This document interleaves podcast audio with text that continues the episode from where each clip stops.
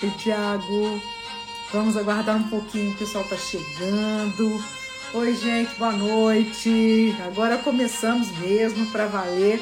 Houve uma confusãozinha de horário aqui é, comigo, e, e, mas agora estamos aqui prontos para esse papo maravilhoso com o Tiago Alves de Souza, que vai falar tudo para gente sobre a família tradicional de, de, de viticultores, Alves de Souza, que tem um trabalho lindo na região do Douro, em Portugal.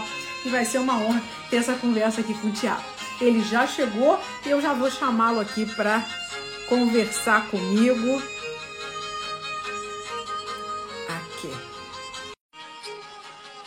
Agora, né, Paula? Agora são 23. então, exatamente. Ah, eu realmente não tinha me tocado que havia esse horário de verão. Mas agora vai dar tudo certo. Tiago, eu já te convidei para participar. Veja aí se você recebeu uma solicitação. Qualquer coisa me pede a participação que eu te adiciono aqui na conversa. Sejam muito bem-vindos. Oi, Cris. Fabiana. A Paula está aqui com a gente. Entrou às 18, voltou, né, Paulo? Deu tempo de lanchar, né, Paulo? E agora vamos conversar com o Tiago. É, Tiago, eu já te chamei. Veja aí a solicitação. E obrigada a você por ter me avisado, Paulo. Eu, eu, eu lesado, não tinha me dado conta que tinha esse horário de verão, não.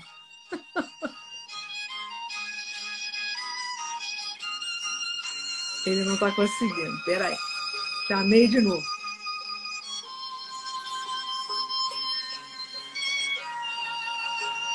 Te convidei novamente. Vê se você, você me solicitar a participação da mais certo. Ei, Norma.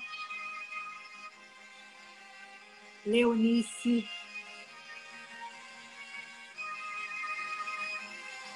E às vezes, se você me pedir é para participar, para solicitar para participar da, da live, talvez dê mais certo. Eu já te convidei.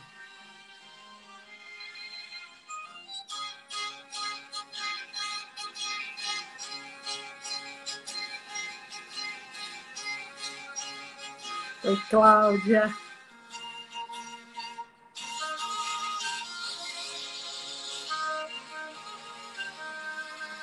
Tô te chamando aí, Tiago.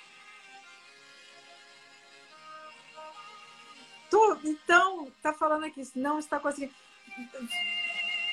Vê se você consegue me pedir para participar da live.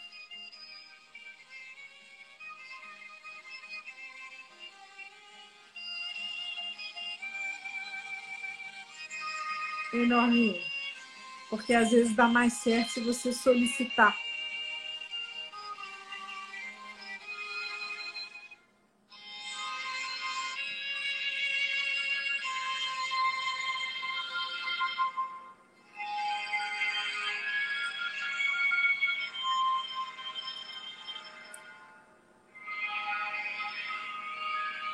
Olha, vou falar, né? Os problemas, os problemas assim de, de de tecnologia são, são complicados. O Tiago está falando que não está conseguindo se conectar. Vamos ver.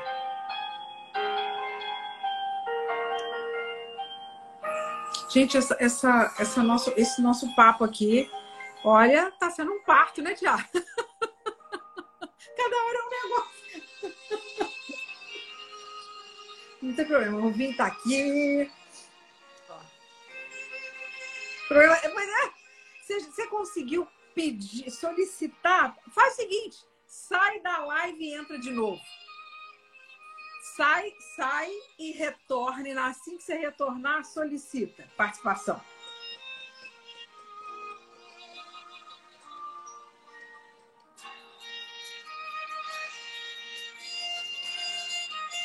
Gente, enquanto isso, vou mostrar para vocês. Ó, estou com dois vinhos. Isso aí a gente tem que avaliar direito, viu, Tiago? se você está melhor em enologia. Há controvérsia. Eu estou aqui. Mas você, você, sai e volta.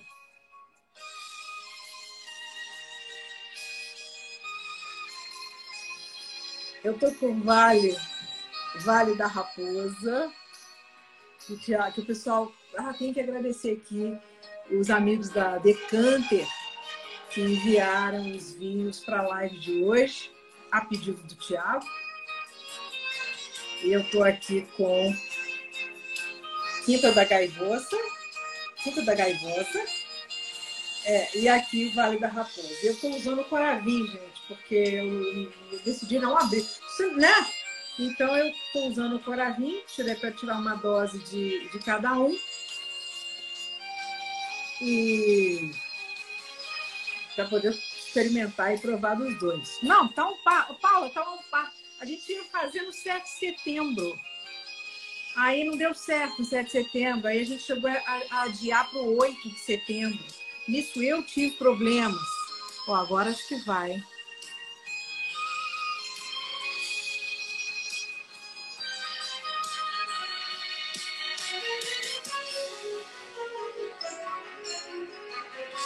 Vamos ver se vai. Água! Acho que consegui agora com o celular, não estava a conseguir com o, com o, com o computador, por isso com o celular acho que já funcionou. É, é, eu acho que o celular é mais eficiente para esses negócios de Instagram, né? Parece sim, parece sim. Peço muita desculpa mesmo, Ana, por essa falha também de, de comunicação na, na, no horário.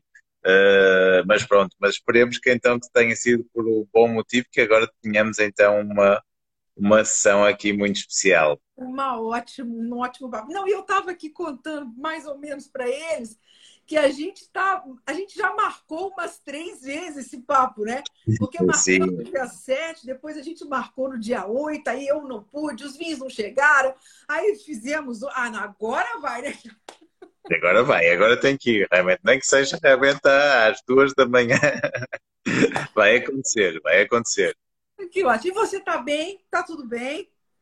Bem, muito obrigado, Ana. Está tudo bem. Tá, estamos aqui em plena safra, não é? Em plena vindima, por isso é uma, uma azáfama grande, uma grande animação.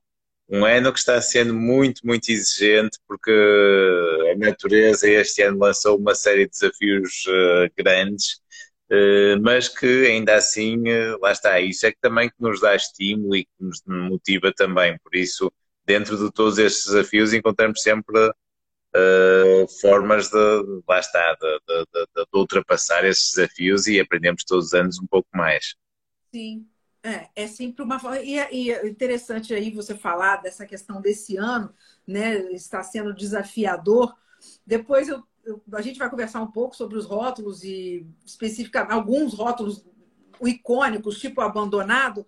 E eu sei que, que o abandonado, por exemplo, é, calhou ou não de, de, de, de, praticamente ter sido feito só em safras ímpares, né? A partir do primeiro que foi 2004, se não me engano, depois foi 2005, 2007, 2000, não foi isso? Sempre ímpar. Foi isso mesmo, Ana, e realmente é só mesmo primeiro, também o próprio Gaivosa teve essa coincidência também, de o primeiro ser uma safra par e depois a maioria de todos os outros serem safras ímpares.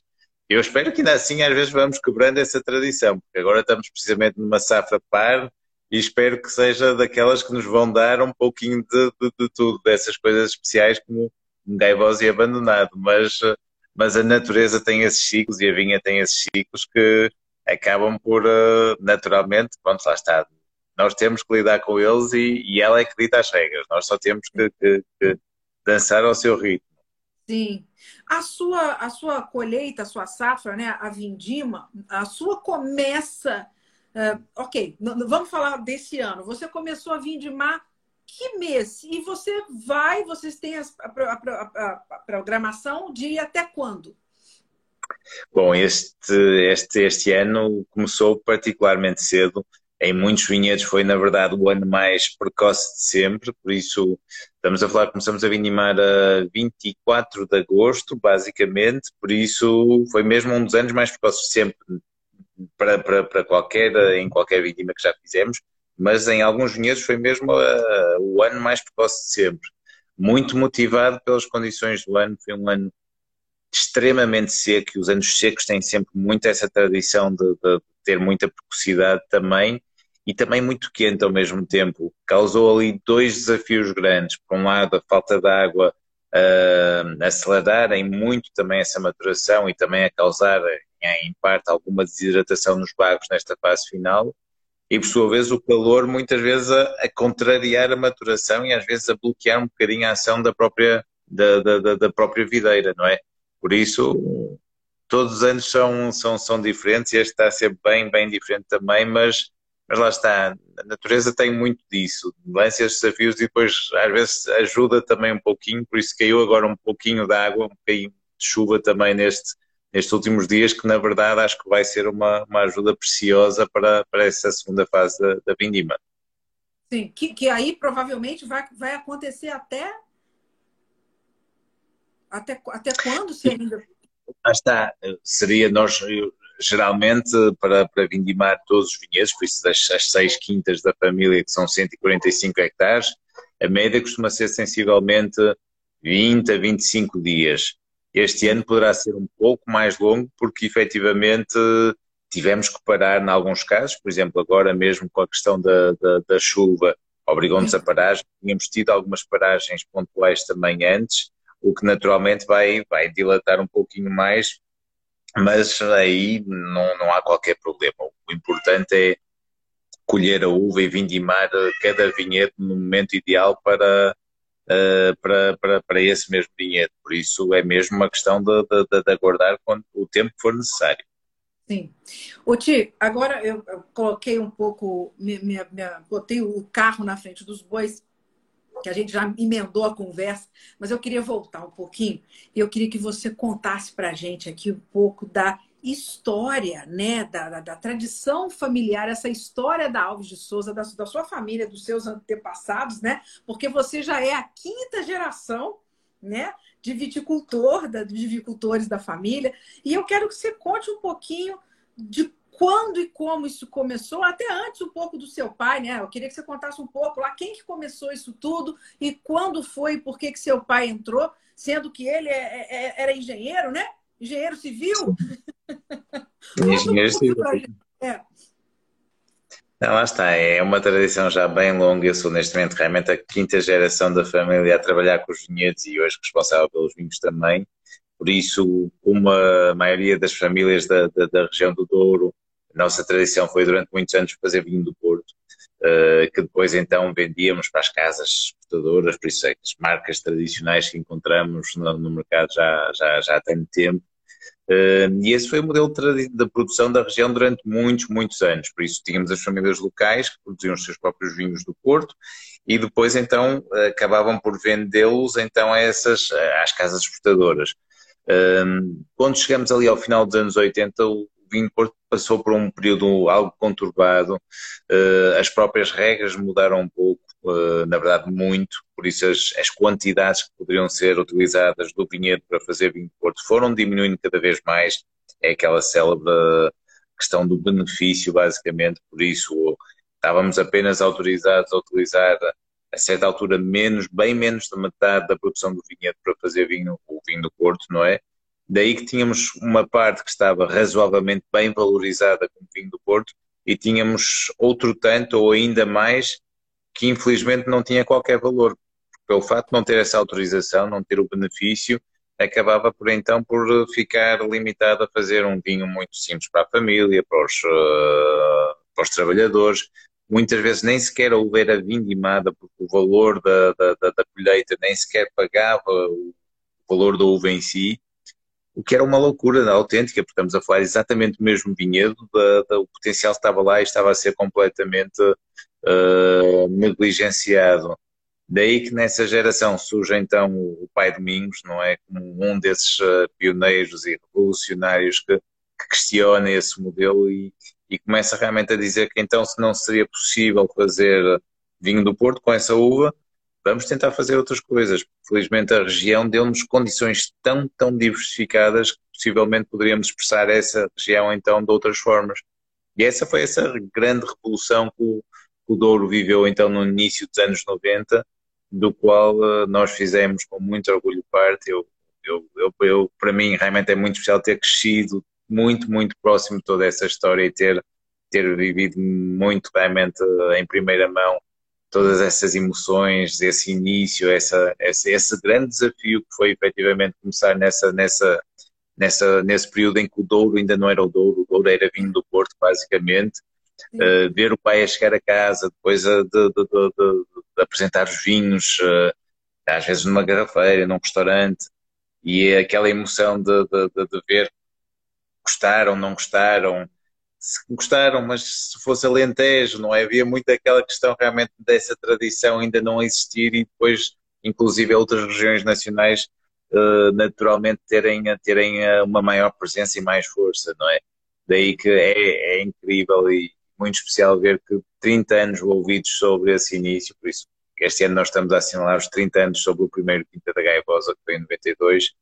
Tudo mudou, o Douro reinventou-se basicamente e, e hoje em dia encontramos um, uma diversidade extraordinária de vinhos muito, muito especiais, com muitos, muitos produtores e acho que o, bonito do contributo, e neste caso, claro, em particular do Pai Domingos, foi precisamente essa capacidade de inspirar uh, outros a darem esse passo, basicamente. E, e, o Douro, hoje em dia, realmente também acaba por beneficiar muito dessa, dessa inspiração criada de ter feito acreditar que era possível fazer essa, essa obra tão especial. É, é, imagino como deve ter sido assim é, traumático, né? Até assim, e como deve ter sido um pouco difícil também para as outras regiões aceitarem uh, os vinhos, to, to, toda, toda, toda, toda a gama de vinhos né, que vocês passaram a produzir, além do vinho do Porto, né? Porque vocês tinham aquela coisa, o vinho do Porto era só de vocês, né? Aquela coisa. Aí, de repente, vocês começam a mexer no território de todo mundo. Aí dá aquela ciumeira, né, Tiago? É verdade, porque lá está, um, por um lado, é, é, verdade que no início foi um grande desafio, ao não existir essa tradição de vinhos, uh, uh, vinhos de mesa, basicamente, vinhos de, de, de consumo na região, vinhos secos, uh, havia esse desafio, porque não havia mercado também ao mesmo tempo, não é? O que levou que, que por sua vez, o Douro também se olhasse muito, também abrisse horizontes também desde uma, um período muito precoce. Por isso, o mercado nacional não era, não era realmente o mercado logo mais óbvio, porque não existia. Daí que, se calhar, a par de, de, desse grande embaixador que já existia, que era o caso do Vinho do Porto, não é? Ter havido uma maior facilidade depois também começar logo então a, a, a procurar novos horizontes, novos mercados e, e, e, depois acabar por regressar naturalmente também a Portugal e esse, esse, esse conhecimento também uh, no país, no próprio país, também ter surgido de uma forma muito, muito especial. Mas é, é realmente uma região uh, mágica que é um verdadeiro privilégio trabalhar nela. Eu imagino. E eu quero depois fazer uma pergunta especificamente sobre os vinhos do Porto, mas voltando um pouco a, essa, a esse início da história da, da, da, da, vinícola, né, que, que, o seu pai monta, vocês têm um início com o, um primeiro vinho, me corrija se eu estiver errada, que aconteceu em meados de 1992, que foi um branco que foi o Quinta do Vale da Raposa Branco, 1991. A estreia de vocês com os vinhos né, secos, tranquilos, foi com vinho branco? Foi com vinho branco, efetivamente. Por isso ainda foi uma estreia mais, eh, mais inesperada, porque lá está numa região que, que ainda assim, claro, naturalmente reconhecida pelos, pelos portos, mas que estava a começar a dar os seus primeiros passos nos tintos, e nós surgimos com branco, precisamente, do da Raposa. Daí que acho que também mostra logo muito o caráter muito experimentalista também da, da, da família, uh, mas ao mesmo tempo que se tratava também de um terroir uh, diferente, não é? Que se tratava de um duro diferente uh, e que acabou por depois, para ao longo dos tempos, vir sendo cada vez mais aprofundado. Por isso, por um lado, tanto essa questão da, da, da frescura natural que existe naquele conjunto da gaivosa Val da Raposa, como também essa vocação natural para as castas brancas que sempre existiu também nas, eh, nas vinhas da família, quer a nível de douros brancos, quer também da nossa tradição mais antiga, que eram, na verdade, os portos brancos. Sim, sim. E quando a gente fala, eu, eu, depois eu queria que a gente, a gente fale um pouquinho das castas, né? E aí a gente conversa um pouco mais sobre especificamente as castas brancas. Mas uh, no caso desse vinho, uh, havia uma, uma espinha, do, existe uma casta dele principal, do, desse, desse primeiro branco? Qual foi aí as castas básicas brancas que entraram nesse primeiro vinho? Bom, dentro das castas mais, como mais trabalhamos, já nesse período trabalhávamos e continuamos a trabalhar, a casta realmente principal era a malvasia fina. Uma casta que continua a ser das castas brancas mais presentes na região do Douro, é uma caixa extremamente versátil, por isso parte um bocadinho dali da, daquele conjunto da, da, família das malvasias, não é?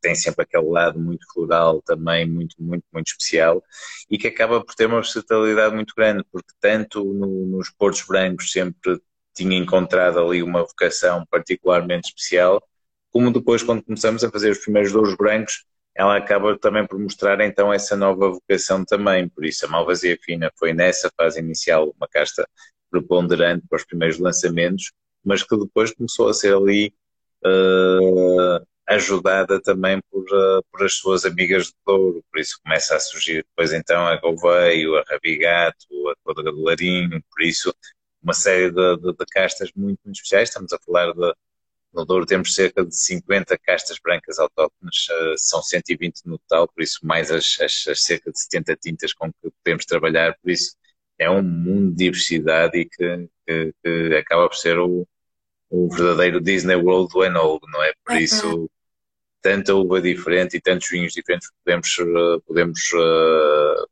fazer basicamente para expressar essa região é, é, é um privilégio mesmo. Aí eu vou, eu vou até então emendar aqui essa questão, essa questão do, das castas, né, que vocês têm num um país que tem um território razoavelmente pequeno, mas eu acho que em quantidade de castas vocês só perdem para a Itália, talvez, né? Em, em número de autóctones. Em número de castas perde para a Itália, mas na verdade, em termos da densidade de castas autóctones por área, Portugal ultrapassa a Itália, na verdade. Ou seja, num país tão pequeno, Itália é três, quatro, quatro vezes, cerca de quatro vezes maior que Portugal, uh, encontrarmos num país tão pequeno uma concentração tão grande, são 267 castas autóctones em todo o país, é, é incrível realmente e acaba por uh, ultrapassar nessa, em termos, quando vemos a escala da, da, da superfície do país, qualquer país, é mesmo um país do mundo com maior densidade de castas autóctones por superfície, o que é, é incrível, é, é um património fantástico, que inclusive começa a ser agora então partilhado também com o mundo, com outros países a começarem então a plantar estas, estas uvas tão, tão especiais. Isso que eu ia te perguntar, como é que tá, como é que você enxerga esse, esse o, o crescimento do interesse mundial pelas castas portuguesas. Inclusive, eu acho que é um pouco até tardio, né? Esse interesse? Se você parar para pensar, né? Agora, pensando em Toriga Nacional, sendo uma das cartas, caças eh, aceitas em oficiais de Bordeaux, né? Eu, eu falo aqui, por exemplo, pelo Brasil, temos muitos, muitos produtores plantando Toriga Nacional. A gente tem uh, a Alicante Boucher, que no caso não é especificamente portuguesa, mas foram vocês que, que, que realmente exploraram Alicante Boucher, né? E, e, e, as tourigas, enfim. Ah, fora, fora as brancas, né? Que a Alvarinho tem um pouco Espanha, mas Alvarinho portuguesa, Uruguai, aqui também. Como é que você vê essa, esse interesse mundial pelas caças portuguesas? Eu acho que é muito bom, porque só valoriza aquilo que realmente nós todos já sabíamos que era tão especial. E acaba por ser quase um, um presente de, de Portugal para o mundo, não é? Eh, depois do mundo ter passado por esse processo de uma, de uma ultra especialização e de realmente de praticamente todo mundo trabalhar com cerca de 10 uvas diferentes, uh, quase todas elas com origem francesa, não é? Uh, acho que chegamos àquele ponto que se calhar começamos a pensar será que o mundo precisa mesmo de mais um Chardonnay ou de mais um Cabernet Sauvignon? Será que já não existem tantos, muito bons efetivamente, mas será que já não existem suficientes? Mas se calhar não existe suficiente, lá está, Toriga Franca, não existe suficiente Malvasia Preta ou Donzelinho Tinto, por isso acho que para o, para, para o, verdadeiro apreciador de vinhos, para aquela pessoa que quer realmente ser surpreendido, encontrar coisas novas e com identidade, Portugal é, é um mundo de oportunidades porque realmente é, é, tudo é novo, não é? As castas são diferentes e originais, têm uma identidade, mas também têm uma qualidade uh, fantástica, por isso e depois a forma como essas castas se conseguem também exprimir nos diferentes territórios também, não apenas em Portugal, mas agora também no resto do mundo, uh, mostra que realmente é um património incrível. E quando pensamos então com a questão das alterações climáticas, por exemplo, sendo Portugal um país que tem condições uh, em muitas regiões também mais secas e mais quentes, acaba por, uh, acabam por ser castas que estão naturalmente melhor adaptadas a estas condições. Daí lá está, daí Bordeaux ter começado então a, a plantar então, e autorizar para, para, para a denominação de origem Bordeaux e Bordeaux Superior, Toriga Nacional, precisamente, e Alvarinho, passa muito por, por essa capacidade de adaptação, de adaptação a estes desafios que estamos a enfrentar, mas naturalmente também pelo potencial qualitativo e pelo acréscimo, pela mais-valia que elas podem representar então para, os seus próprios vinhos, não é? Por isso, sem dúvida nenhuma, estamos a falar de um património muito especial durante os vinhos de Portugal, né, que a gente até se conheceu pessoalmente, eu participei de algumas provas e eu vi ah, alguns produtores eh, apresentando Cabernet Sauvignon português, coisas assim, né? E eu, eu, eu cheguei até a perguntar, eu queria saber como é que você, você acha que Portugal é, é, no mundo existe uma demanda ou, uma exigência para que em Portugal vocês também te, explorem castas francesas, né? É, é, há necessidade disso. Você aí, vocês na Alves de Souza, vocês têm é, experiências ou algumas videiras, né, com, com castas francesas ou coisas assim. O que, que você acha disso? Lá está, é, é uma boa questão, Ana, e lá está quando nós temos realmente só na região do Douro 120 caixas diferentes e das quais nós conhecemos razoavelmente bem cerca de 30, quer dizer que existem ainda 90 para descobrir. Por isso, para mim, o grande desafio está precisamente em descobrir realmente uh, o potencial dessas 90 que ainda não conhecemos e não tanto tudo aquilo que já é mais conhecido no resto do mundo. Contudo, temos que realmente admitir que, que, que, hoje em dia isso, mais uma vez, é felizmente cada vez mais valorizado, por isso esse, esse elemento tão diferenciador das nossas cartas, mas que no passado era um desafio, por isso eu recordo-me de, de, há 20 anos estar numa Vinexpo em Bordeaux, uh, ou depois nas primeiras Provine em, em Düsseldorf também, em que era quase necessário pular no meio da, do corredor para fazer as pessoas pararem realmente e depois havia esse desafio de casta com um nome quase impronunciável e que ninguém conhecia e que, que, parecia demasiado estranho, demasiado exótico e por isso não, às vezes nem sequer inspirava confiança, não é? Parecia tudo demasiado diferente, não é? Uh, felizmente hoje em dia isso tornou-se a grande mais-valia, mas nessa época acabou, acaba por ser eh, uma dificuldade que levava a que alguns produtores, sobretudo em regiões uh, com produções maiores, por exemplo, como Alentejo, Tejo, Lisboa, uh, tomassem esse, esse pequeno atalho, basicamente, começarem a utilizar então castas internacionais, porque efetivamente eram mais fáceis então de chegar então ao público internacional com algo que já lhes era conhecido. E isso aconteceu realmente nessas regiões portuguesas, mas também acontecia, quando olhamos pelo mundo, aconteceu realmente em todo o mundo. Basta olhar, por exemplo, mesmo Vega Sicília realmente tem Cabernet Sauvignon e Merlot também no, no, no Valbuena, não é?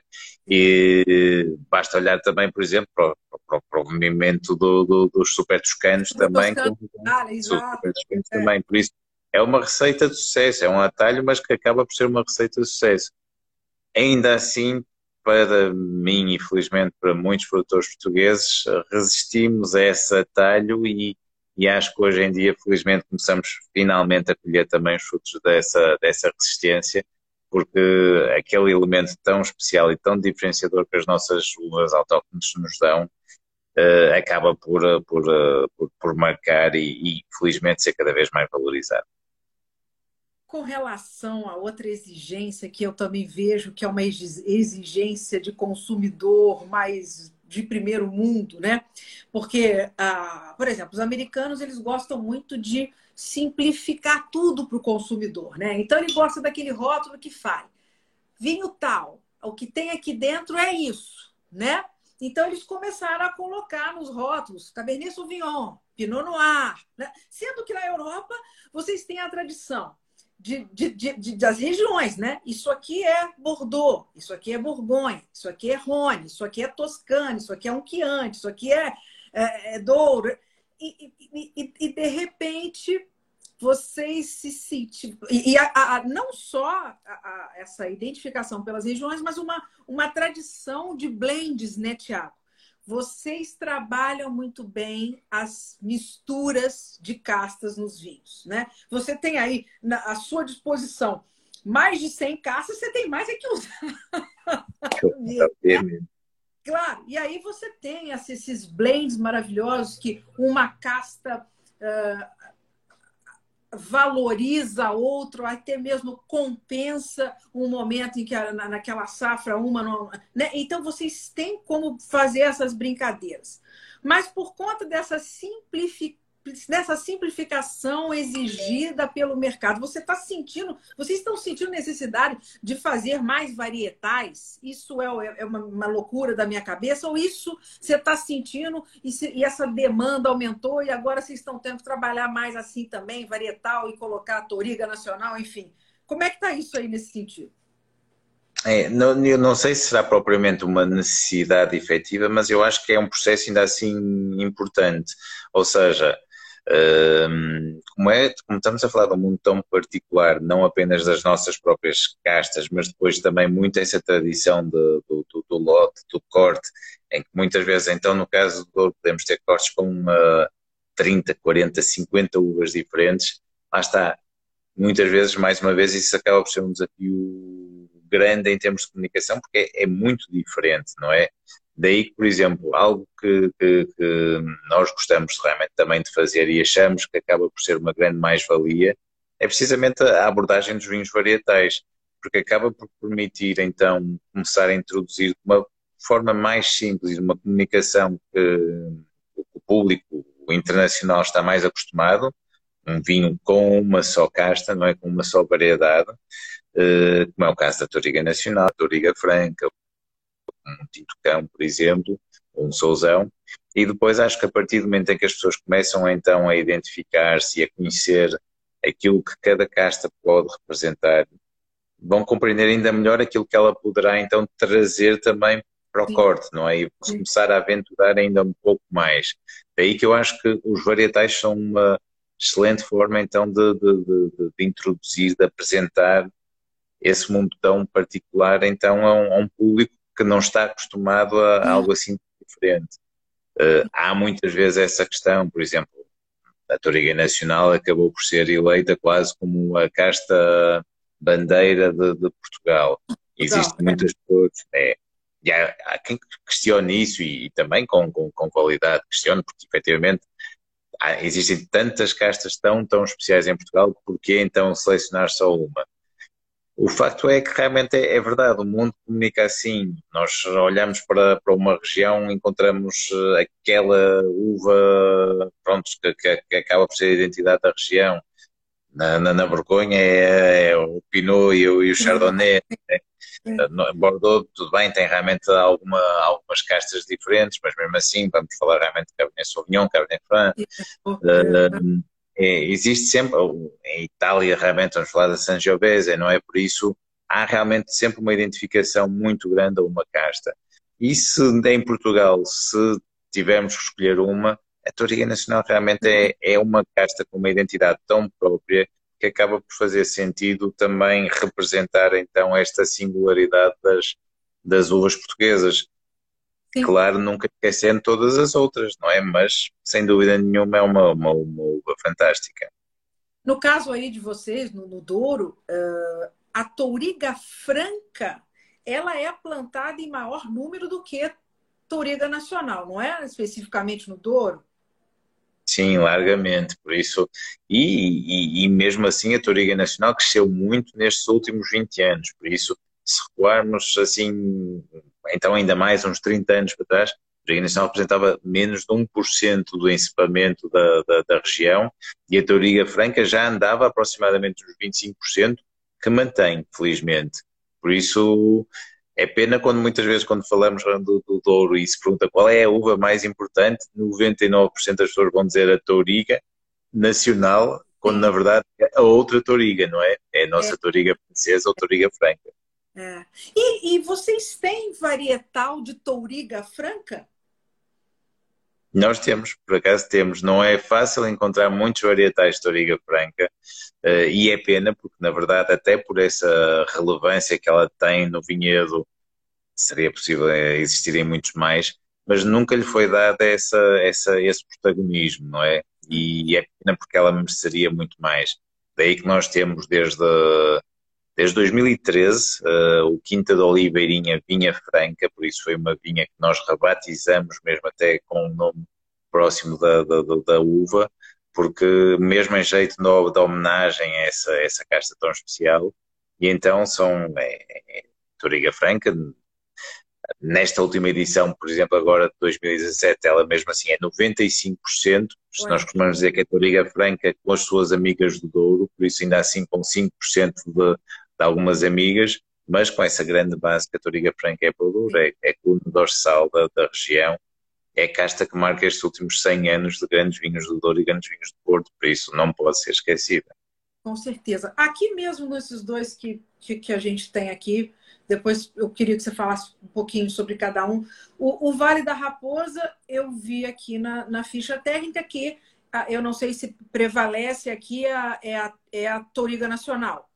E no Quinta da Gaivosa, a maior, a presença maior é a Toriga Franca. É isso?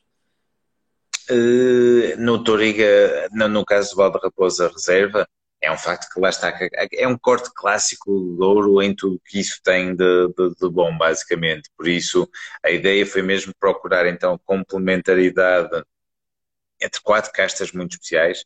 Por isso, a Toriga Nacional sobretudo com toda a sua expressividade e que, principalmente nos primeiros anos, todo esse lado tão floral que ela tem, é uma das castas tintas do mundo mais terpénicas, por isso os terpenos dão realmente esse lado muito floral, da violeta, da bergamota, do chá Earl Grey, não é? Por isso, todas essas notas dão-lhe uma expressão muito, muito particular e, e lá está, é muito bonita nos primeiros anos uh, e que depois acabam por ser de alguma forma um, complementadas com uma grande frescura natural e a grande mineralidade da Tinto Cão, por exemplo, que é uma uva que, que sempre teve uma, uma adaptação fantástica à Quinta do Val de Raposa um, e que depois então surge então uh, também ainda depois complementada com a estrutura da Toriga Franca, basicamente. Por isso, as três acabam por fazer ali um, um conjunto muito, muito particular e que mostram muito aquilo que é o Douro, basicamente, não é? Por isso,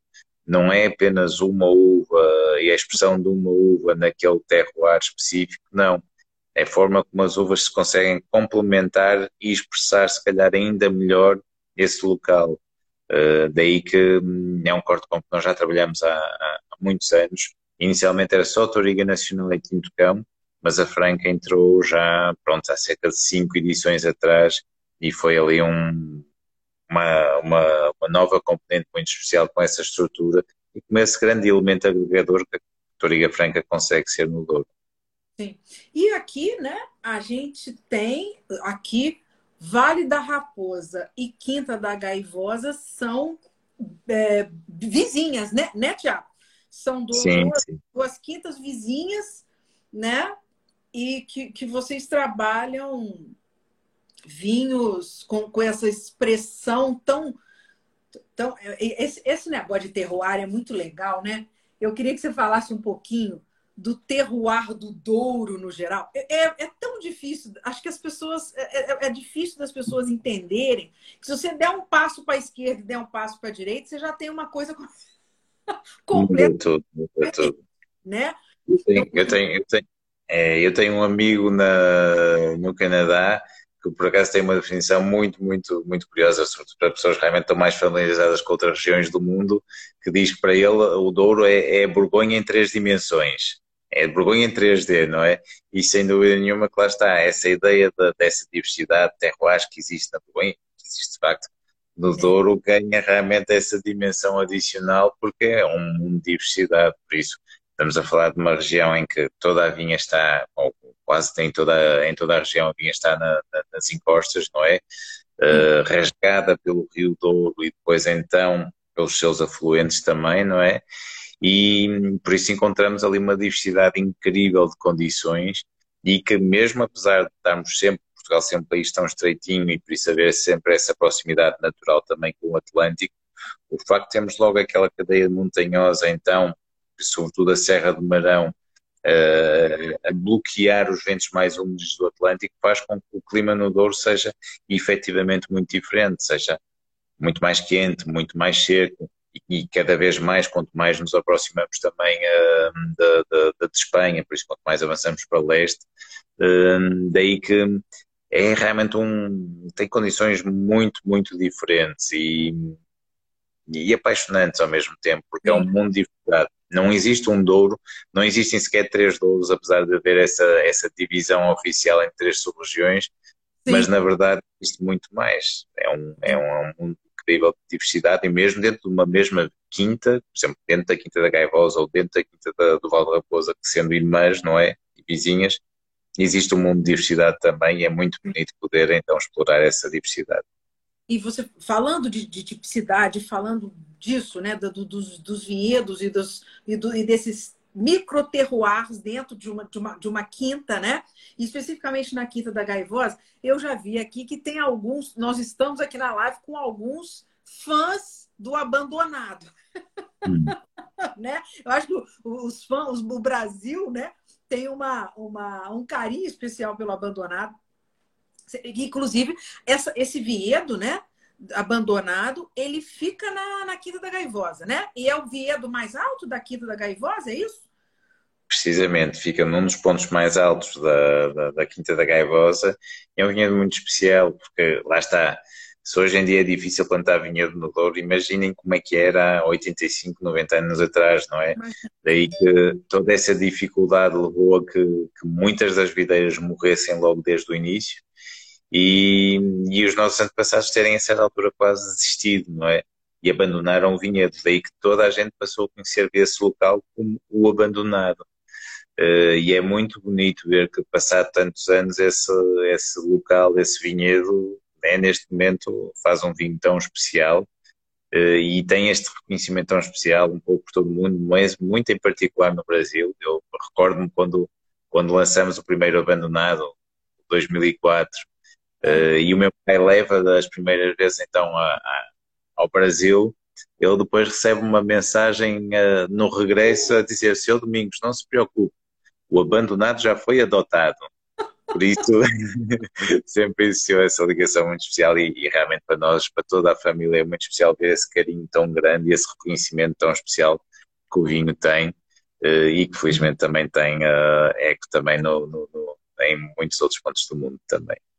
É, e, é, e, é, e, é, muito bacana, né? Que, que, eu, que, eu sei um pouco da, da, da, da, essa questão da é interessante você fa conversando, falando sobre isso, dessa dificuldade de, de, de explorar um, uma, um, um terroir tão difícil, né? 80, 100 anos atrás, e aí a modernidade, a tecnologia, o conhecimento fez com que hoje vocês tivessem condições de, de explorar um, um vinhedo que tinha sido dado como inútil, né? Impossível né? Porque tamanha quantidade de rocha, né? É xisto, xisto puro. Vocês tiveram que dinamitar o negócio, não foi isso já? Foi, estávamos na iminência de o fazer e acabamos por no final não avançar realmente com essa etapa final e, e que seria drástica porque iria destruir todo o vinhedo também uh, e então simplesmente resignarmos que apenas aquelas que tinham resistido, por isso a metade do vinhedo que tinha resistido ao longo desses tantos anos que passaram, Sim. é que efetivamente poderiam uh, continuar a fazer esse vinho. Por isso A ideia foi mesmo, a certa altura, não replantar, manter exatamente o que lá estava. Um, e, na verdade, o que estamos agora a fazer é, nos vinhedos ao lado, tentarmos então recriar o máximo possível então essa mesma identidade. Entendi. Então, vocês conseguiram manter essas Os, essas recipentes, exatamente. Por isso não é, neste momento não é, eu, eu, eu vou só mover um pouquinho agora porque devo estar quase a ficar sem bateria no celular, por tá isso vou então aproveitar só para colocar aqui a, a, a carregar um pouquinho, mas, ah, mas, mas, é, é. mas na, na, verdade então, como eu estava a dizer, hum, só realmente os continua a existir só então esses vinhedos mais, ah, essas videiras mesmo mais resistentes, por isso são mesmo as, as videiras originais e que, que pronto, representam só quase metade do vinhedo, não é um vinhedo contínuo sequer. Mas Sim. tudo isso acaba por fazer parte dessa, dessa, dessa mística tão especial desse local. Sim, sim. O, o, o Tiago, você está falando de vinhas velhas. Você tem aí. Qual, qual, qual, qual é o seu vinhedo mais velho? A gente está falando de quantos anos? O vinhedo mais velho não é o abandonado, na verdade é a vinha de Lordelo, que tem cerca de 120 anos. Por isso é ainda mais velho que o abandonado. O abandonado neste momento está com cerca de 90 anos, na verdade. Eu vou agora já conseguir parar aqui, porque já consegui então colocar aqui então, a carregar novamente. Mas, mas eh, o Lordelo tem então mais de 120. Por isso é ainda mais velho e aí pronto, estamos a falar ainda de, uma diversidade ainda maior de, de, uvas. Por isso aí são cerca de 30 uvas autóctones, basicamente. Uma vinha linda, linda, é um anfiteatro natural, basicamente, e que mostra muito bem aquilo que, que é esse, esse caráter único do ouro. Por isso, num mesmo vinhedo temos tudo, basicamente. Temos diferentes altitudes, eh, mais de 50 metros de diferença de altitude, temos várias exposições solares, uh, algumas opostas praticamente, o que está numa, num lado do anfiteatro é o oposto que está do, do lado oposto, basicamente, Sim. e daí depois também toda essa diversidade de uvas diferentes, por isso é, é algo que cria ali uma identidade única, não é? E quase irreprodutível. Por isso o Douro é muito isso, essa coleção de vinhedos uh, com uma identidade muito própria que podem também ser reproduzidos então em vinhos igualmente únicos também. A natureza faz uma vez mais difícil, depois fica só ao cargo do enólogo não, uh, não, não, não, não vacilar, não, não estragar. Verdade. Eu esqueci o nome. A pessoa uh, teve um companheiro que está aqui com a gente que perguntou se esses vinhedos são pré-filoxera. Não, né? Já não, já foram pós, é. foram dos primeiros vinhas plantados a filoxera, exatamente, por isso já, já, já, já tem um porta-enxerto americano e é verdade que continua realmente, a filoxera continua a existir no, no, nos nossos solos, não é? Por isso, mesmo hoje em dia, seria um risco ainda grande uh, plantar em, em, pé franco. Por isso, existem algumas, pronto, alguns vinhedos que são famosos por ainda ter, possivelmente, então, um pé franco no, em alguns pontos do país, mas, mas neste caso, sim, são, todos eles já são pós-filoxéricos, mas bem velhos, ainda assim, por isso. Filoxera foi o final do século XIX, por isso foi precisamente logo no início. É, 1850, é exato. É.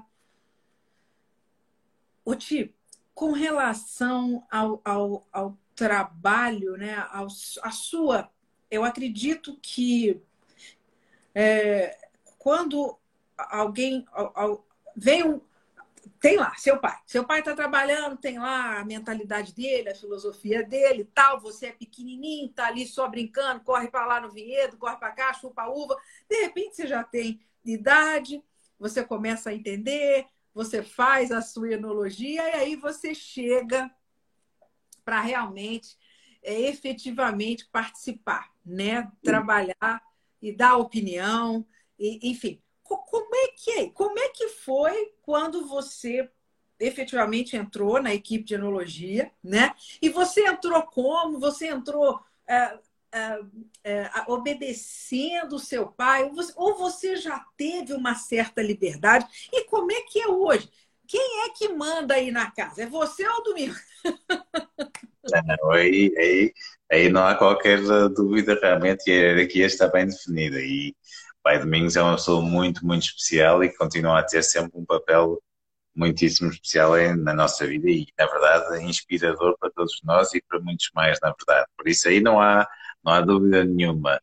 Contudo, desde o início ele sempre deu realmente alguma liberdade criativa também e, e o facto de ele próprio, apesar de ter a experiência de uma vida, ter uma formação diferente, ele na verdade é engenheiro civil, como falamos no início, não é?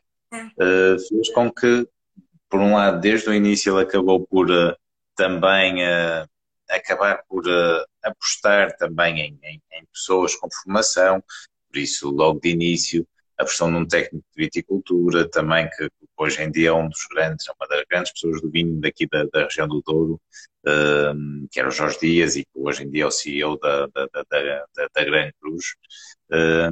Depois também num, num, enólogo, num jovem enólogo que estava a acabar de, de, de, começar a dar os seus primeiros passos também na enologia, Anselmo ah, Mendes, que, que, que, se tornou depois realmente um dos grandes ícones e e neste caso um dos grandes mestres da enologia portuguesa e para mim um meu grande mentor, a parte do pai, naturalmente.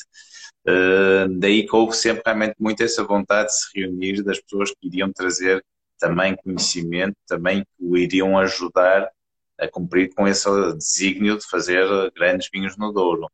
Uh, comigo acabou por ser um pouquinho diferente, porque por um lado acabo por beneficiar de todo esse trabalho que estava a ser construído, toda essa, essa, essa, essa ambição que, que, existia, uh, e depois de, de, também ter sentido esse, esse apelo, essa vocação também desde muito jovem, por isso uh, fiz então, logo em vez de, de, desviar para outra área de formação, como até o próprio pai tinha tido no seu tempo mais, mais rebelde, não é? É, ele foi rebelde, é fazer engenharia. Bem rebelde, bem rebelde.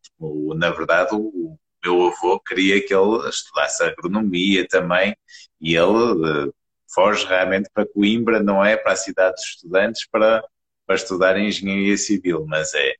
Uh, mas, mas o tempo acabou por, por uh, colocar a história no seu devido lugar. Acho que perdemos um, um engenheiro civil, mas ganhamos um grande produtor de vinho. E, e, e a nova geração, no meu caso, já, já, já não seguiu esse mesmo trajeto e acabei por então, desde muito cedo, sentir essa vocação, por isso estudei, quis realmente então logo estudar também a área, por isso fiz uh, agronomia primeiro, engenharia agrícola e depois especializei fazendo um doutorado também em, em viticultura e enologia, daí que hum, fui-me preparando porque sabia que também tinha uma tinha ali um exatamente um peso muito grande obra muito especial que o pai e o Anselmo também construíram e por isso havia que, que munir todas as ferramentas para poder dar seguimento a esse trabalho tão especial. Sim, sim. É, eu, eu, eu, eu, na hora que não, você, você chegou para trabalhar efetivamente foi em 2002, né? Sim, sim, sim. Qual foi o, o primeiro vinho que foi assim da sua da, da, da, da sua decisão, né? Qual foi o seu primeiro vinho?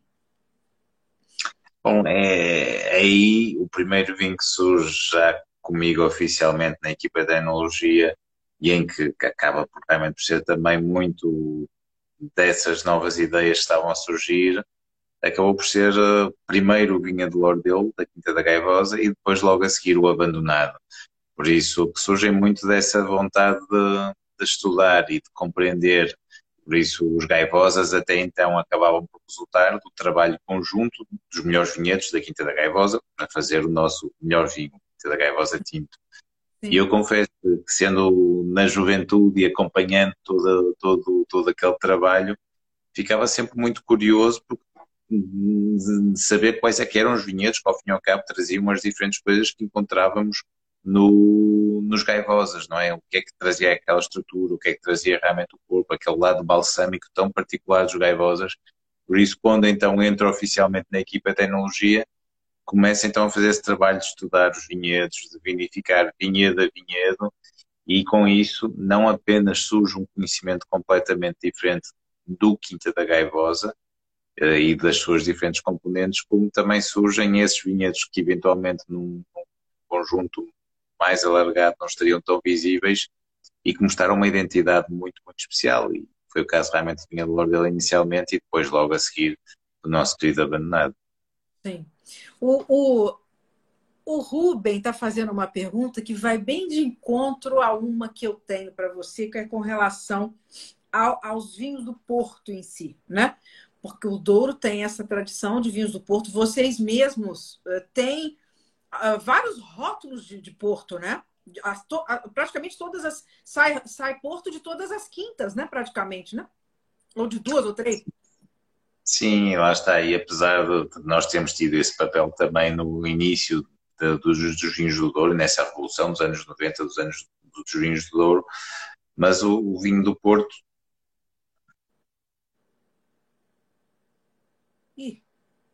Falhou o sinal.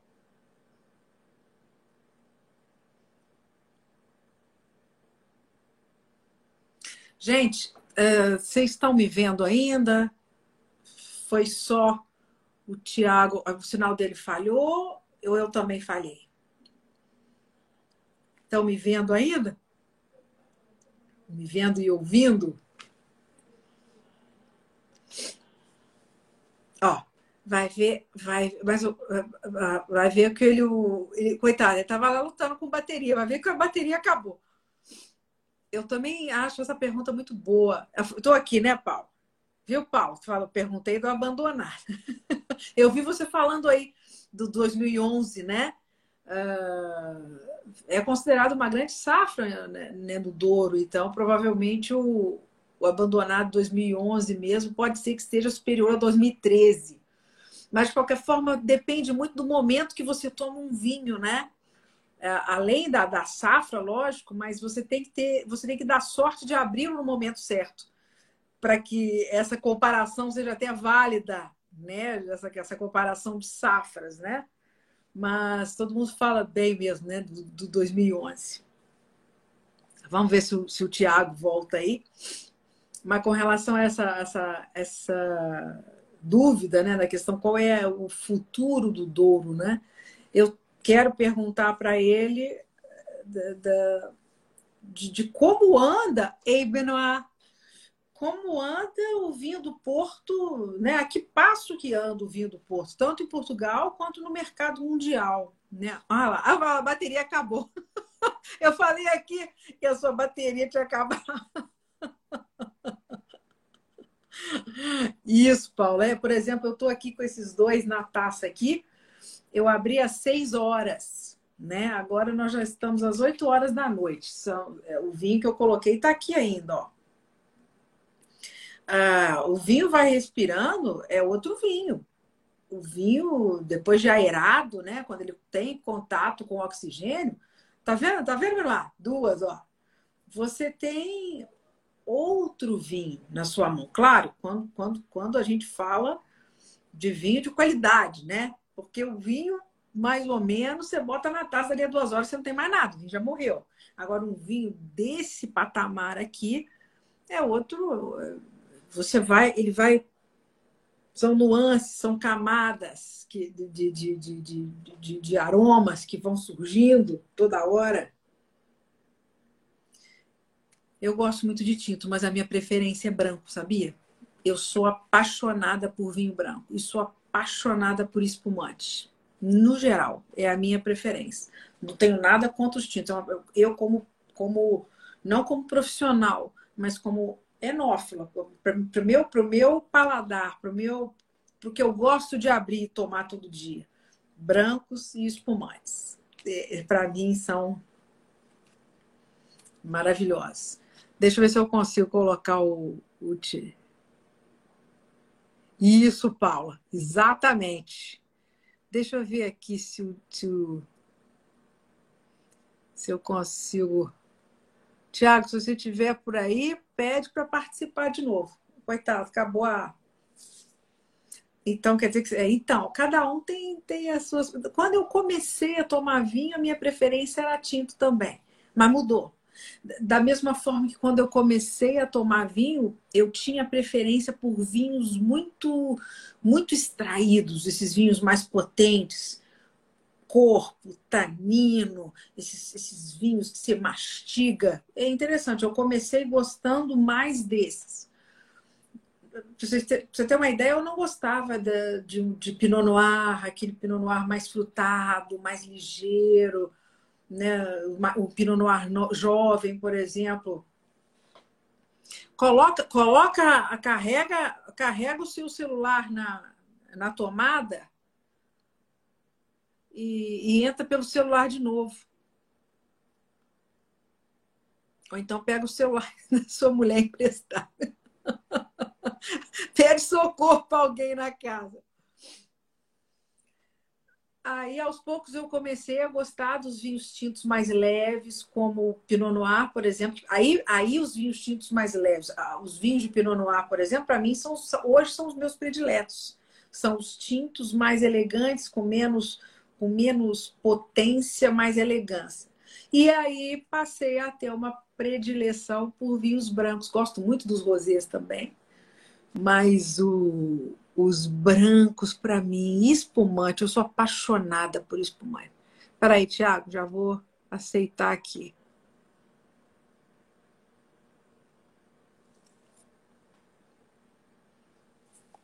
E já já volta aí. Todo mundo chegando aí. Fique por aí, gente. Tiago eh, caiu, teve problema. Aí. voltou. Sim, cá estou, peço imensa desculpa. Isso, isso, lá está, é daqueles problemas técnicos aliados também realmente a, a, a estar com a cabeça na vindima, por isso fui buscar o carregador e depois não pus realmente o, o, não liguei, realmente liguei o carregador na tomada, mas não no celular, não é? Por isso, naturalmente, ele acabou por cair. Não, mas pronto, mas agora já está, já está. Você foi muito generoso em aceitar fazer a live no meio dessa, dessa correria que você deve estar aí, né? Porque a gente está em outro hemisfério, a gente às vezes se esquece, né? Que, que as coisas funcionam ao contrário, né? Para vocês, né? Mas eu imagino a sua correria. Mas aqui, podemos voltar na conversa do vinho do Porto? Sim, sim, sim, claro. Isso. Então, você estava falando da, da produção, né? Da sua produção de vinho do Porto. Eu quero saber é, para você emendar aí na sua, na sua, no seu raciocínio com relação ao vinho do Porto, é como você vê o vinho do Porto hoje no mundo? Qual é? Porque a gente tem um vinho, uma tradição, né?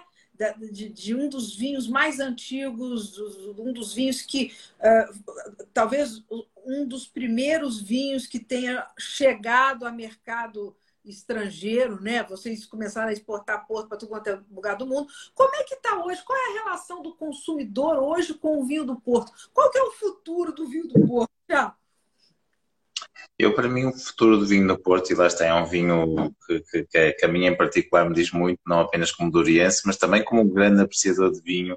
É um dos grandes, grandes clássicos do mundo, por isso eu, o futuro que eu vejo para o vinho do Porto é, é realmente um futuro de, de, cada vez maior qualidade, por isso cada vez mais focado nas categorias especiais, uh, menos se calhar nos portos mais, uh, pronto, mais, mais comerciais, mais de entrada de gama, porque acaba por ser nas categorias especiais em que nós mais vamos conseguir encontrar esse caráter, essa identidade tão, tão particular do, do vinho do Porto e da região do Douro Uh, daí que a tendência tem sido muito essa, o consumo, até pelo perfil de vinho, de ser realmente um vinho mais forte, mais alcoólico, com a componente também da doçura, em volume tem estado a diminuir um pouco, uh, em termos de mercado internacional, mas o, na verdade a aumentar nas categorias especiais, por isso diminui ao fim e ao cabo nas categorias mais de entrada e aumenta nas categorias especiais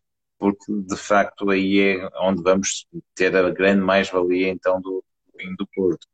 Uh, daí que o futuro é muito, muito especial, eu creio, e, e na verdade, uh, depois de muitos anos em que o vinho do Porto esteve muito concentrado e até pela própria estrutura da, das empresas de, de vinho do Porto da região, em que foram realmente se concentrando cada vez mais com fusões e, neste momento existe uma concentração realmente muito grande em cinco grandes grupos então de, de, de vinho do Porto.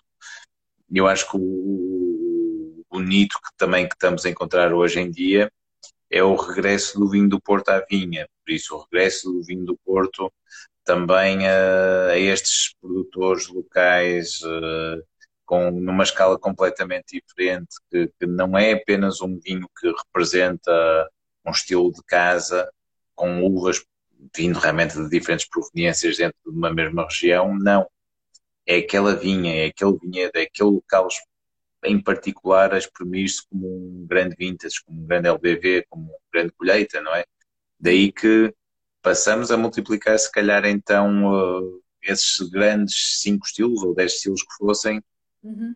por, uh, por 100, por 200, por, uh, por toda essa diversidade extraordinária de produtores que existem.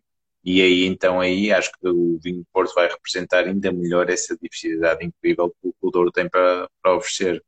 Por isso, passa muito por aí, pelas categorias especiais, pelos vinhos de vinha também, por isso, uma abordagem que se calhar o vinho do Porto vai também uh, herdar do, do, do, dos douros também, e que se Sim. calhar até hoje em dia conhecíamos mais nos douros, nos vinhos de vinha, e que vamos começar a encontrar mais nos vinhos do Porto.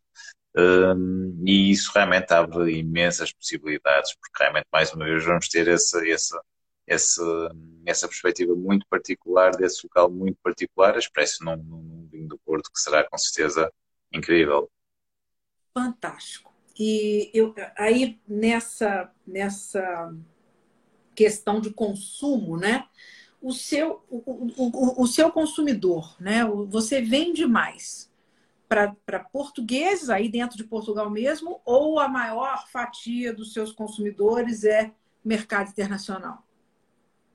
No nosso caso em particular, é mercado internacional, por isso nós exportamos cerca de 70% uh, dos nossos vinhos, da nossa produção, para cerca de 30 países diferentes, uh, muito também em função de lá está, do, do, nosso percurso inicial, por isso começámos num período em que o Douro não, ainda não tinha esse mercado tão, tão aberto, tão apelativo em Portugal, obrigou-nos a esse, esse salto logo então para, para, para outros mercados, uh, e, e manteve-se efetivamente é um facto realmente que Portugal também acaba por ser um, um país relativamente naturalmente pequeno, por isso é importante ainda assim uh, estar noutros mercados também. Uh, desses 30 países, naturalmente, o Brasil tem sempre um papel muito, muito especial, está desde há muitos anos no nosso top 5 sempre, uh, daí que é realmente sempre um país em que, em que temos um, um, uma afinidade e um carinho muito, muito especial, naturalmente. Sim, é, e vocês, inclusive, vocês estarão, você vem para a ProWine no final do mês? Uh, não, porque lá está, porque ainda, sou, ainda, ainda está muito, muito próximo da, da, da, da, Vindima, por isso nesse período ainda vamos ter desencubo, ainda vamos ter malolática, ainda vamos ter muito trabalho. Daí que, naturalmente, eu creio que a Decanta estará lá e estará-nos a representar e representará também, com certeza, muito bem, mas eh, com certeza só mais tarde então é que conseguiremos ir. Por isso, agora é mesmo o momento de concentrar aqui na, na produção, é um momento importantíssimo, daí que temos que estar cá. É o único momento do ano em que eu ativo aquela uma mensagem do, no e-mail a dizer uh, estou fora do, do escritório porque estou dentro da adega ainda no vinhedo, por isso esqueçam durante um mês. Uh, não. Esqueçam que eu existo. Exatamente, exatamente, é, mesmo, é algo assim mesmo. Uh, isso não, não existe mensagem dessa nem nas férias nem enviado, isso nunca existe, só mesmo na altura da vindima é que, é que ativa essa mensagem. Uh, e pronto, e aí é, há que encerrar este capítulo tão importante também do ano e depois sim aí regressaremos ao Brasil com certeza também com, com, com, com enorme prazer muito em breve. Ah, que bom. Ah, então você, você me avisa quando vocês vierem, voltarem aqui, hein? Você me avisem. Deixa eu te perguntar, mas eu não quero te prender muito, não, porque eu sei que você deve estar super cansado. Mas deixa eu te perguntar uma coisa. Vocês têm. É, são uma, duas, três, quatro. São seis quintas, Tiago que vocês têm, né? A Gaivosa, sim, sim. Vale da Raposa, Caldas, né? Estação, sim, sim. Aveleira e Oliveirinha. Precisamente, precisamente. São essas seis. Aí eu li que você tem na, na quinta da estação, vocês têm basicamente um campo de ensaios e estudos né, nessa, nessa quinta. Você, por um acaso, faz, você utiliza esses vinhedos mais para fazer testes de, de, de, de, castas ou de, de, de algumas técnicas, enfim, você tem esse, essa espécie de laboratório nessa quinta? É, é assim que funciona, não? Sim, com, com, começou por existir lá efetivamente, porque foi uma das primeiras quintas que na altura meu pai acabou por fazer então a reestruturação, por isso replantou parte dos vinhedos, o que permitiu começar logo realmente a testar então práticas diferentes.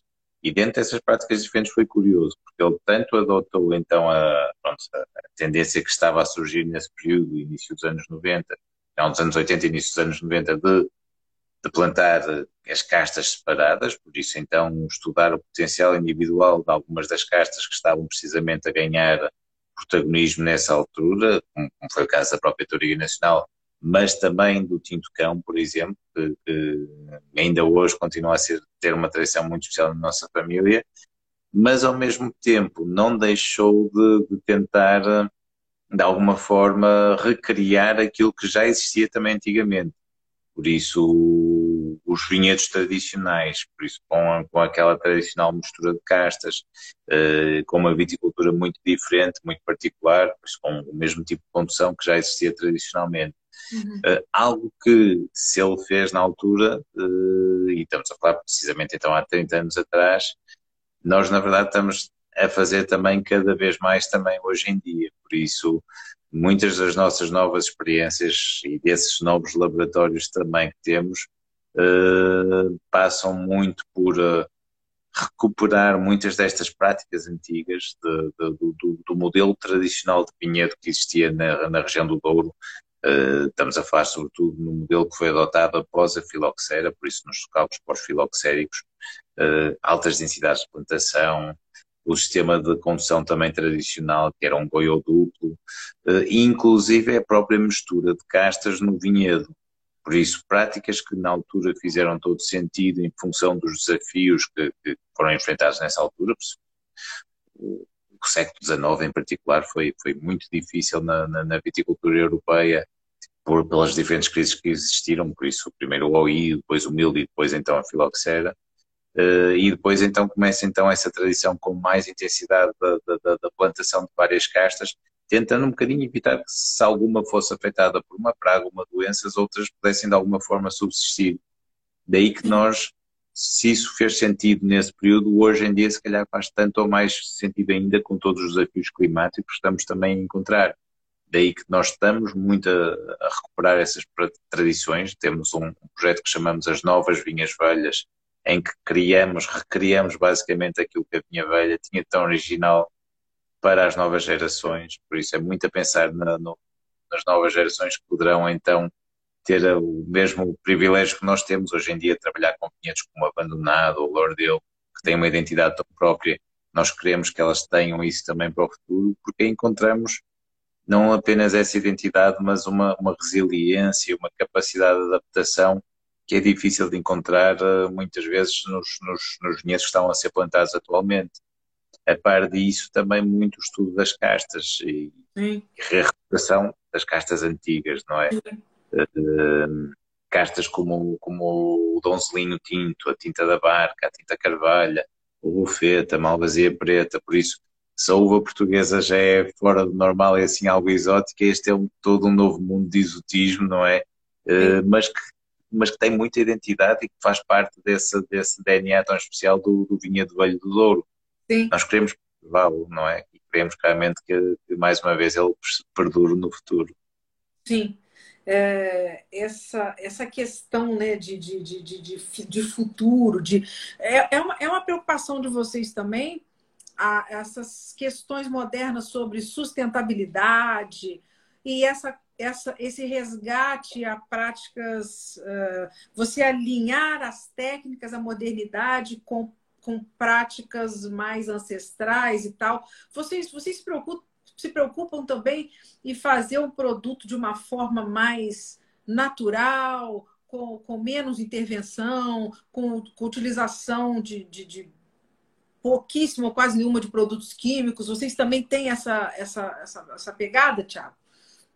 Nós temos uma preocupação enorme com, com sustentabilidade e com a preservação do, do e a preservação dos nossos recursos naturais, sem dúvida nenhuma, embora sempre numa perspectiva também de, de não renegar uh, as novas ferramentas que possam surgir e que nos possam também ajudar. Por isso, não é tanto no sentido de, de não intervir só porque não pode intervir, não, é intervir quando necessário Sim. Quando necessário, realmente intervimos, porque realmente, por vezes, é necessário intervir e o papel do enólogo é intervir precisamente quando é necessário, senão realmente acaba por não estar a cumprir, acaba por, por sinceramente, não, não, não cumprir realmente com o seu desígnio profissional, que é precisamente garantir que não existem desvios e que, e que, preserva realmente a, a, qualidade e a identidade então do seu vinhedo nos seus vinhos. Por isso é intervir quando necessário e também com essa abertura para poder utilizar também outras ferramentas. Por isso, quer no vinhedo, em que, por exemplo, a parte de estarmos então a fazer também essa reparação do, do, vinhedo tradicional, na verdade não estamos a inventar nada, o bisavô é que já tinha inventado isso há 100 anos atrás, não é? E que tem toda a validade e que nós reconhecendo essa validade estamos então a recuperá-la, como ao mesmo tempo sabemos que os desafios que esse tipo de vinhedo traz em termos, por exemplo, de mecanização, que não era tão fácil, se calhar conseguimos com novas ferramentas, como por exemplo drones agrícolas, que nos vão ajudar então a, a ultrapassar essa questão da adaptação então ao terreno, uma vez que, que sobrevoa um terreno, mas é, conseguimos então ultrapassar esse grande desafio mantendo ao mesmo tempo aquilo que está tão bem adaptado às nossas condições. Por isso a nossa abordagem é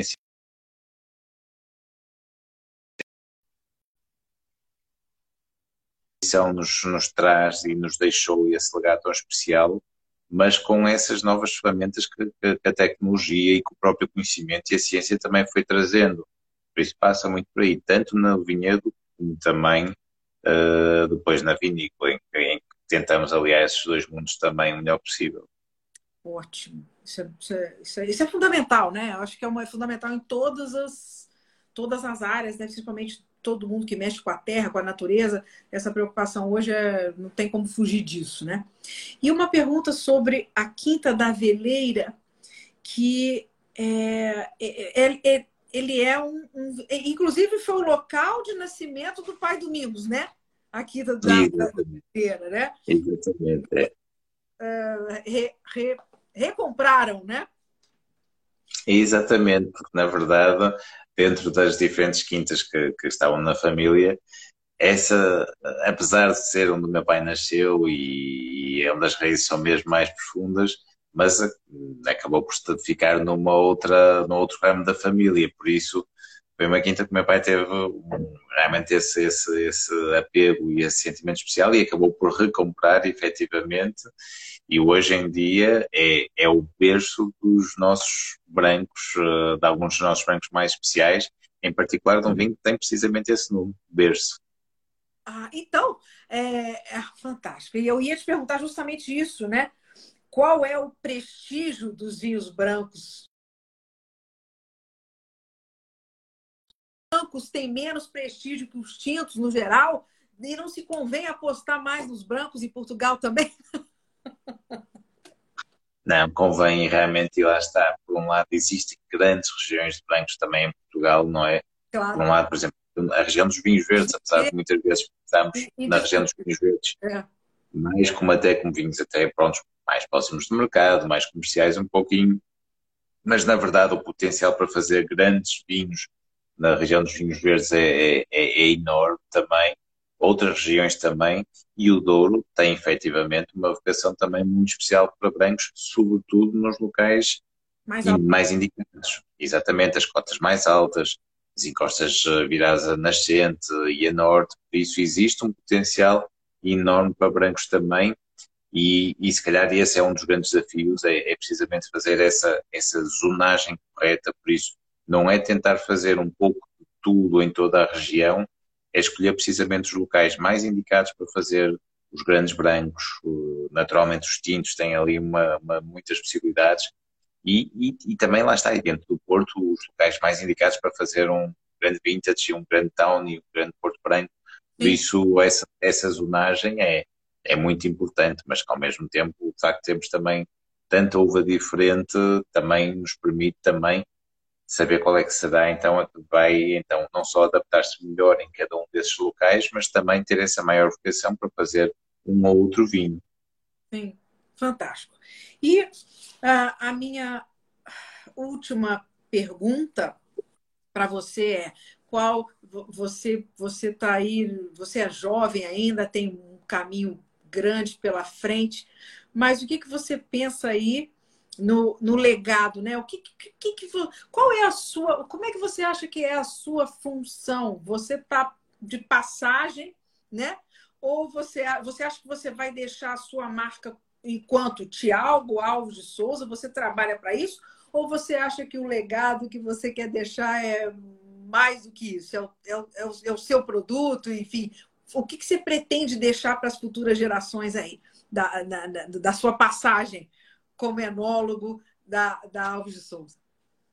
Isso é uma, uma questão bem difícil, Ana. Isso não é fácil responder, mas, mas a verdade é que é, acho que todos nós somos precisamente, e, e mais uma vez, quando temos a uh, felicidade de trabalhar numa região tão especial, todos nós somos, somos uma passagem, não é? Somos mais um capítulo dessa história tão linda que o Douro tem para escrever e que tem escrito ao longo de, de tanto tempo.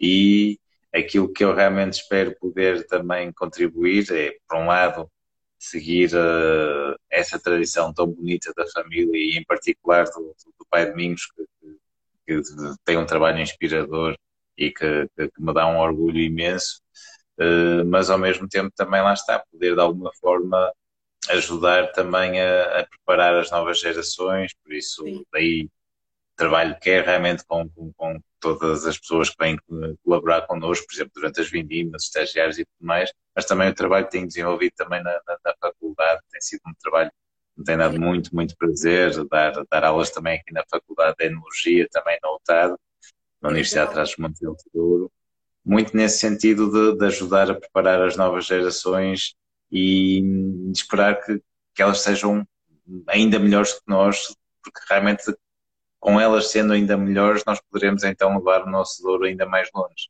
Com certeza. A Paula está perguntando se a sexta geração da Alves de Souza está segura. Porque vocês são quatro irmãos, né?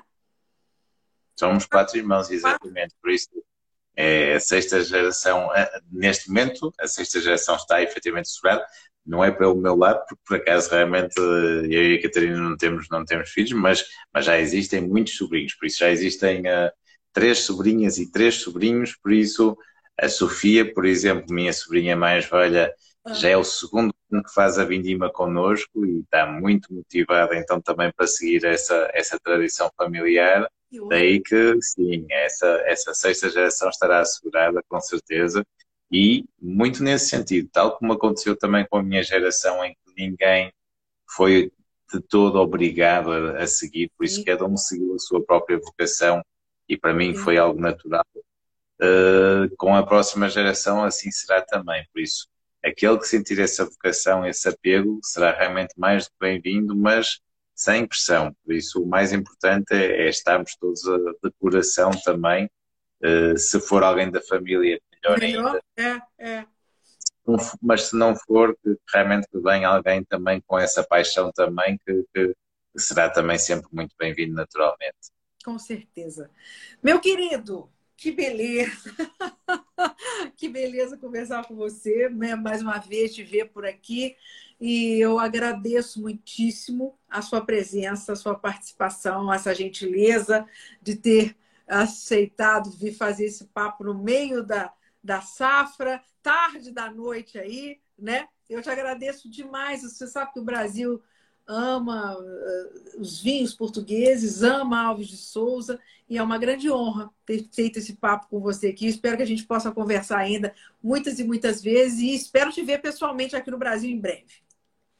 Não, eu é que agradeço, Ana, realmente foi um prazer enorme também e espero que essa próxima, que da próxima vez, quem sabe, no Brasil será um prazer imenso, sem dúvida, mas mais ainda realmente aqui no nosso Douro, em que está, estão Ana e na verdade todos estão mais convidados a vir-nos aqui visitar então e conhecer o que faz deste Douro, uma região tão especial, uma das regiões mais bonitas do mundo, sem dúvida, sem dúvida nenhuma. E você sabe que eu não conheço ainda pessoalmente, é um sonho, quero conhecer. No caso do, do da Alves de Souza, a sede pra, pra, do Enoturismo, que vocês recebem os turistas, é na Quinta da Gaivosa?